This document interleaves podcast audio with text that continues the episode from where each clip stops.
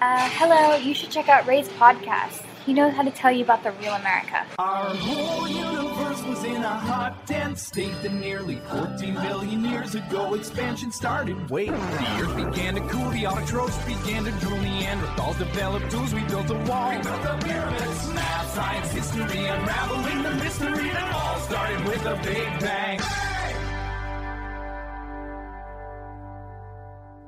Hello，大家好，欢迎收听本期的老马侃美国，我是老马。Hello，大家好，我是 Emily。哎，今儿讲一特硬核的一个话题啊，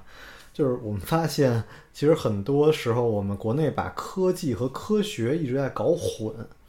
就其实科技是什么？科技是 science and technology，而 science and technology 直译过来应该是科学和技术，对吧？呃，所以如果科技这这这这把这两个缩略到一起呢，你很多时候会就会混淆。而科学，我们觉得是科学，我觉得是在突破未知，而技术呢，很多时候是偏向于应用。那么，我们就回头看我们现在国内大学和研究机构大家在做的事情，那更多时候是在忙着发论文，然后忙着是在做一些这个去去去海外去就升职称，哎，大学的问题我们就不聊了。但我们简单来讲的话，我们说的是，其实我们更多的时候应该偏向来去把我们的科学应用到现在的生活当中，这样才有助于国内的科技的发展。那这是我们的核心目的。那么我，但是我们现在看下来，就是大学的机构在这方面做的不够好，所以今天我们主要来探讨这个话题。对，就是我们国家也提出来说，所谓的科学创新也有几十年的时间了。嗯，但是呢，这件事情我们发现，好像去对比国外，包括像美国也好，或者像啊、呃以色列也好，中国还是在很多方面有很大的不一样和很大的差异的。这中间我觉得国内也花呃，就政府也花了很多钱，然后呢，就是其实投入也很大的，就大家都非常希望这件事儿能做好。但是这中间的 gap 是什么？我我觉得首先有几件事可以讲，就首先从论文这件事来讲，我就特想拿我的大学来举例，就是说我在研究的一个方向是怎么增加这个石油的产量。嗯，它的这个增加产量的点是在于大量的石油开采出来，很多时候是水，然后所以你要增加这里边的那个石油的那个占比。然后这件事儿呢，如果呃你是一个单纯去做呃研究的人来说，其实这件事儿不属于突破未知，因为它只是一个技术上的一件事儿，它不，它我觉得它算算不了 science，那顶多你就去尝试嘛，哎，我放放这个化学试剂，我要放放那个。啊，EOR 增加这个这个产量，嗯，但就是是会有一些实际的应用需求，去产生真正的市场价值。对对对，那这件事儿，如果你要是说拿希望它能够在国际上获得什么样的奖，其实不会的，而让你更有价值的是，你直接去跟石油公司合作，然后能从中间去提前。所以我们的科学创新到底是在怎么创新？是在 science 上的创新，还是在 technology 上的创新？我觉得这个其实才是我们最应该去思考的。啊，因为我们也现在接触了很多大学老师，就是他们现在在呃关注的点，呃，我觉得，嗯、真的我们这是纯讨论啊，就嗯，因为我们觉得美国过于的依赖于嗯、呃大的企业，就过于受资本的控制，这也是我为什么后来不想去做研究的这个主要原因嘛。那我们觉得，哎，反正国内的老师好像也，呃，一方面是申请项目。对吧？然后，但跟产业的合作呢，就有一种是，就是说接一活儿，哎，那个产学研，然后企业有一个需求，然后你去做。那么还有一种呢，就是说，哎，就是大学老师自己想去研究的方向。比如我们之前也接触过一些老师，他的 GPU 啊，或者说一些 FPGA 的东西，然后希望找找找找企业界去把这个东西能够应用出去。啊，两种都有。那您怎么看这这件事儿？嗯，其实科学和技术这两件事的话，我觉得可以举比较啊、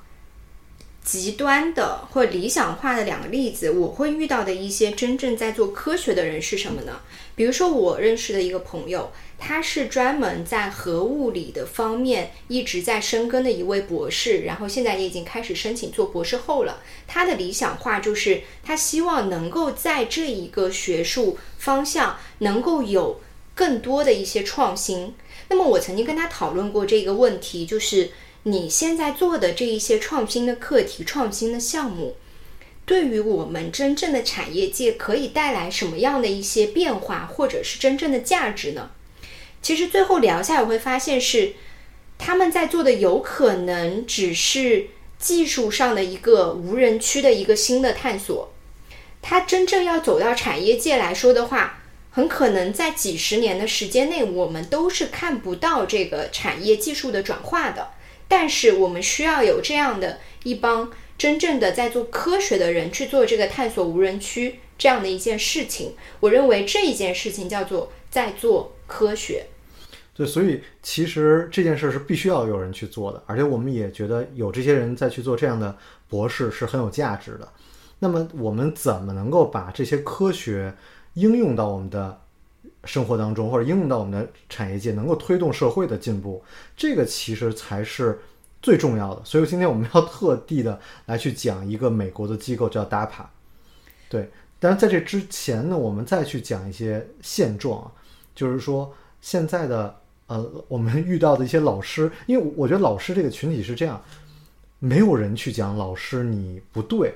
可能技术上会有一些讨论，但这种大的思路上是你是很难去改变的。这也是我们没有办法跟老师直接去讲，我们只能在这做一节目去发发牢骚。对，就是我们之前有曾经遇到过一个大学老师。他在他主攻的方向呢，其实就是人工智能的这个算法的方向。那么当时他过来跟我们聊，他想要去做一个呃初创的企业，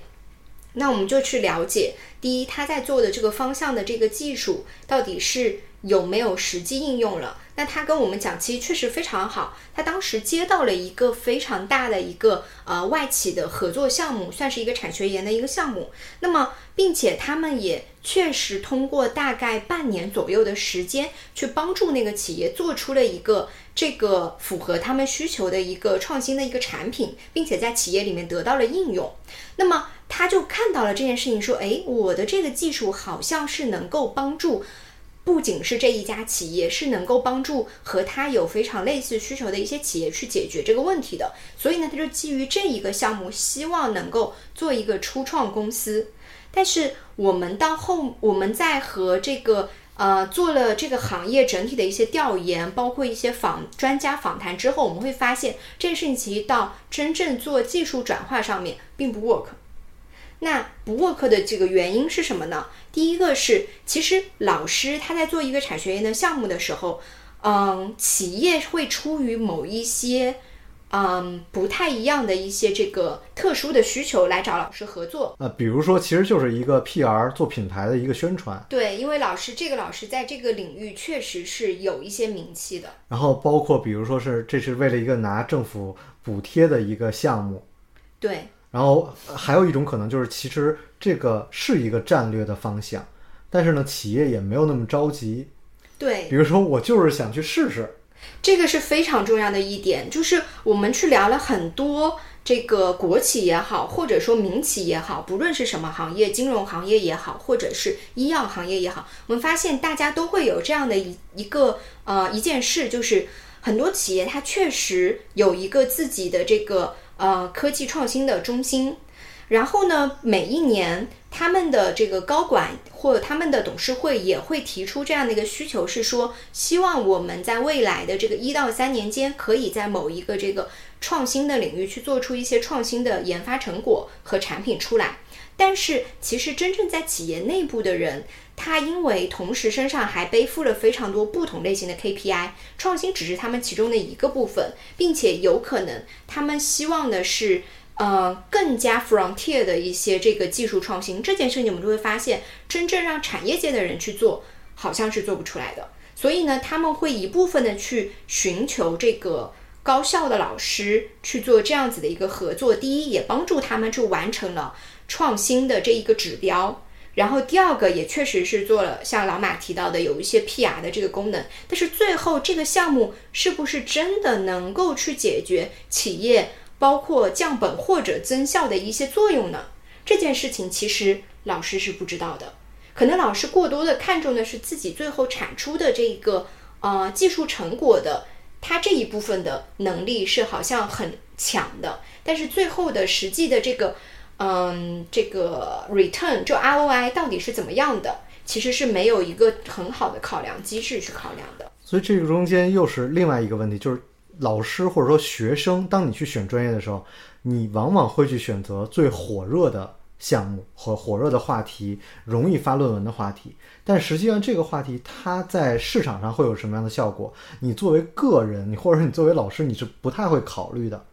嗯像我刚才讲的，我们石油的案例已经是非常稀少的，非常是从产业界出发的了。但是你作为一个学生，很多时候是不考虑的。比如说环保题材，我们见到了很多老师去研究新材料，去怎么替代我们的这个纸壳等等等等。嗯但实际上最后都是因为价格太高，不可能替代工业界的价格。然后老师说，那这个需要政府补贴，期待靠政府补贴能够改变他们自己的项目，那这就不是一件会 work 的事情。对，然后我们会发现，其实做这种可循环的降解的材料做了这么多年，到最近几年才真正开始应用的实际原因是什么呢？是因为政府有了指标，还是因为通过政府的推动，对对，就是硬性的一些考核，其实不是说企业真正他自身提出来说我的这个创新性的一个需求去做了一个替代。对的，对的，所以我们又想到，那对于啊、无论是对于老师，首先老大学老师可能也不会听我们节目啊，但是那对于学生来说，你们到底应该去学什么？这个我觉得还是可以讨论一下。比如说，呃，我们就一直很呃，怎么整整个行业吧，大家都比较看好这种 Media Lab MIT 的这个呃媒体实验室的这种模式，嗯，是融合所有的专业，然后大家会有各种各样的想法，然后可以拿到很多的钱，然后大家去实践的。所以，国内现在也已经有很多的学院开始类似的这种呃 Media Lab 的形式，包括同济等等等等，所谓交叉性、所谓独创性、所谓开放性的模式。嗯但是，怎么才能让它更好的实实践？我们就是很愿意跟大家来探讨这件事情。因为第一就是说，所谓咨询的方式的合作，就是说，MIT 他们说，我们可以以非正式的合作方式向中小型的企业提供咨询，嗯但是我们并不会分享实验室的研究成果和知识产权。那这种模式呢，就是说我是以咨询公司的方式，我能够知道产业界的发展、行业的痛点。然后第二呢，就是课题的形式。这个课题的形式其实是我们国内也是大学跟老师合作比较多的一个方式，嗯就是说，OK，我们可能 I 呃 MIT 有五十个小组，然后一个公司有需求了，那么我们拿一个小组小组出去跟他合作，然后而这个会产生出一些专利给到公司，对吧？那么甚至有一种模式，就是说公司级的合作，就是公司会派人过来，然后会有实际的需求，带着学生、带着老师一起把这个东西解决出来。嗯。对，而我们后来发现说，如果老师没有这个 sense，因为实际上你想，大部分的老师他就是纯学术路线去当的大学老师，他没有产业界的经验，他很难去想 ROI 我应该怎么思考，这个市场怎么去打，他很难去这么来去思考这件事情，所以就导致老师就很适合去做外包公司，因为他拥有便宜的学生，嗯，这也就是我们现在的说实话的现状。对，就是我们会看到，其实国内在呃学术界确实也很希望能够去借鉴像国外很好的这一种机制，但是似乎我们去学习或者说模仿到的机制，它只是整个表面而已，我们没有去真正的能够去。啊、转换它的这个核心的价值，在国内去做一些商业化的落地。首先我，我其实是赞同国家花了很大的力气，然后包括我们，其实我们的整个的价值体系是很崇尚科学家的，然后崇尚大家去做科学研究的。我觉得这都特别对，而且我觉得这不应该是完全像美国一样，就是被这个嗯产业界控制。像我们当时那个方定一没有了，没有人去做页岩气研究了，那这肯定是不对的。但是我们到底需要一个什么样的机构？然后能够把大学的老师的技术和产业界结合起来，能够把 science 遗传不是遗传，把 science 转移到技术，然后应用到科技，应用到产业当中。我觉得这个特别重要，所以我必须要今天我们今天必须要大力的来去聊一下我们现在所有人都在应用的互联网，我们所有人都在应用的无人机等等等等很多科技，他们的鼻祖那就是美国的这个机构 DAPA。嗯，DAPA 的起因呢也非常的有意思，其实是当时在啊、冷战期间，因为苏联发射的第一颗人造卫星。那么这颗卫星的升空不仅轰动了整个世界，也让当时的美国政府非常的震惊。他们觉得自己在冷战的对抗中已经全面落后于苏联了，所以呢，就在五八年的时候成立了这个神秘的科研组织。一开始的名称叫 ARPA，后面呢改名叫 DAPA。那么这个部门的主要工作呢，是研究如何把那些具有潜在的军事价值、风险很高以及投资很大的一些黑科技，可以应用于军事领域。那么这件事情和我们今天想说的有什么样的关联呢？这里就可以提到，其实 DAPA 非常有名的一个创新的项目，以及现在被大家都广泛应用的就是 Internet。在六十年代的时候，当时呢有一位这个呃从 NASA 出来的主管叫 Joseph，他认为说当时的计算机还是一个小型的一个局域网络的一个通信，它对很多计算机终端之间的互相兼容其实是呃不能够去做通信兼容的协议的，所以为了去解决这样的一个问题，就牵头了这一个项目。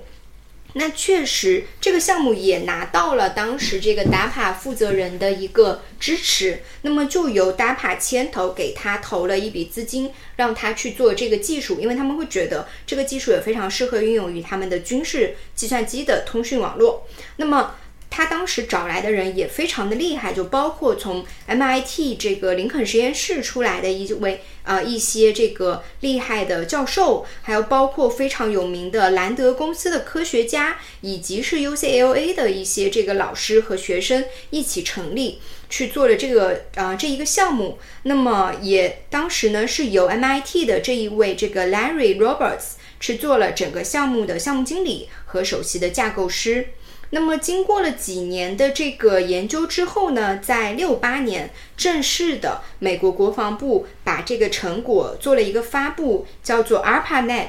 这样的一个项目，并且开始在军方获得了应用。之后呢，就会发现其实这个项目不仅仅适合在军方去使用，其实随着计算机的这个呃大量的商用和普及，也看到了这个商用的一个价值的机会，于是就把这个技术开始投向了商用应用的领域，也就是我们现在知道的这个 Internet 了。所以很有意思，我们看到 DAPA 的一些人员架构，他们并不是一个所谓的科研机构，而里面大部分都是项目经理。他们现在有两百名项目经理，那我们可以看到他们掌握着多少钱啊？二零二三年最新的消息，他们提出了是四十一亿美元的一个申请。所以像之前他们最多的时候可以拿到全美 GDP 的百分之零点五，这非常的夸张。那么四十一亿的美元呢？他们会考虑在微电子、生物技术和人工智能，以及对于所谓五角大楼更加重要的一些技术的这个这个研发。对这些项目人员他们并不会参与到整个技术所谓 science 的突破当中，而他们会去看去所有的高校在研研发的方向。那么这中间就说他们需要的呃一些一些特点啊，比如说有远见的思考。领导能力、技术的专长、沟通技巧以及财务管理能力，反而这些能力都是大学老师所缺乏的能力。那么他们当看到了一个呃可能跨学区的领域，或者说一个很方很好的方向，他们能够去啊给到钱、给到建议，可以带领团队，真的把这些前沿的技术落地到这个这个。所谓美国军方的应用当中，嗯，而且呢，DAPA 其实是非常鼓励，就是给到这些项目经理非常高的一些自主的决策权，他们可以自己去招募或者是解聘他们这个团队的这个成员，这样就能够让他们对于整个项目的把控度是非常强的，并且有些很多时候其实并不需要得到上级的一个批准。然后第二点呢，就是他们的任期，他们给项目经理设定的任期其实只有四到五年的时间。那么这种强制的流动性也更好的去促进了项目经理会希望在任期内做出更加这个好的、能够高效的、灵活的这一些这个整体的团队和把这个项目能够落地。然后还有一点其实非常有意思，就是其实 DAPA 给到这一些项目经理的工作报酬并不高。按照一啊，我们看到的就是一七一八年来说，他们的工资都甚至没有超过十万美元一年。那这样子来看的话，其实可以说是非常低了。但是 DAPA 的人员他们认为说，这样的一个文化的优点是在于呢，他们可以排除那一些是为了赚钱为目的的。这些应聘对象，而更多的是希望这些可以去吸引到的是有创新精神、叛逆精神，希望能够把自己看到的这个啊技术能够真正去落地，而有非常多 passion 的一些人招募到他们的整个团队里面来。这我我我个人理解，为什么只有四到五年的任期？还有一个就是，其实我们每个人能够涉猎的范围是非常狭窄的，比如像我关心的东西。这这么多年了，也就还是这些领域，所以我每个人都有自己的局限性。他只有不断的去更新人，你才能让整个这个团队的这个领域是一直是有最新的领域的。可能四到五年足够给你足够多的时间去把你想投的东西都投掉了。嗯，而且其实我们也去观察非常多的一些这种科创项目、科创类的初创公司，他们起来的时间。也大概是我们认为在四到五年的时间，其实很多项目是否能成功，我们是已经可以看到了。所以其实它的这个时间的设定呢，就是嗯，和真正在做科学创新来说，可能时间是不够的。但是对于去做这个技术转化落地来说，是绰绰有余的了。而另一件事儿就是，我们看 DAPA 历年来已经完成的项目。其实大部分都没有成功，或者说都没有得到应用，只是我们提到的是一些已经应用的呃一些项目，所以其实失败率是非常非常高的。嗯，而且其实我们也有看到，像 DAPA 他们在做的一些技术呢，呃，很多时候他们也会和很多的企业去合作，比如说像 IBM 之类的企业，他们会和。这个承接了 DAPA 的一部分的资金，然后成立这个团队去做了科技创新之后呢，之后再做商业化转化的事情，其实反而会去落到更多的市场化里面来。DAPA 更多承担的是在科研创新的这个最前期最大的这一笔科创的成本。所以，我们放回到自己的国家来去思考这件事情来说，其实我们需要有一个人可以去领导。这些大学的老师领导他们，然后以项目制的方式把他们的科技连在一起，跨学科的连在连在一起，然后得到应用。对，对我们其实会看到有一点，就是真正在做科学的，其实是很。具有理想和梦想的一帮梦想家，他们在更前期的去开拓这一些无人区，但是呢，在做技术的时候，尤其是技术应用到产业落地的时候，我们真正需要的其实是一些实干家。这两者其实还是有非常大的一个差异的。感谢大家的收听，我是老马，这就是本期的老马侃美国，我们下期节目再见。Sometimes life isn't fair. It took two hours, then I got lost inside your glare. I see you speak, but I cannot hear.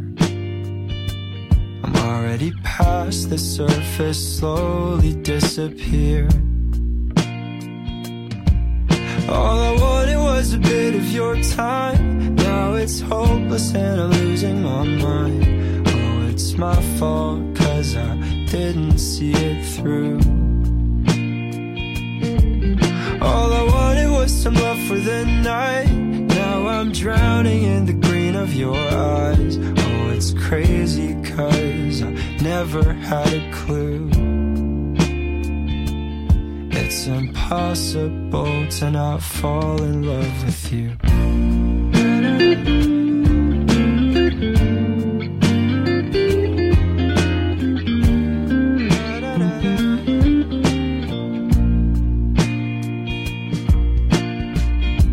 Oh, I am one of many thoughts that run through your head? Oh, loving you is tough. Am aiming way too high? I got my tongue tied, guess it's best to keep quiet. All I wanted was a bit of your time. Now it's hopeless and I'm losing my mind. Oh, it's my fault, cause I didn't see it through. All I wanted was some love for the night. I'm drowning in the green of your eyes. Oh, it's crazy, cause I never had a clue. It's impossible to not fall in love with you.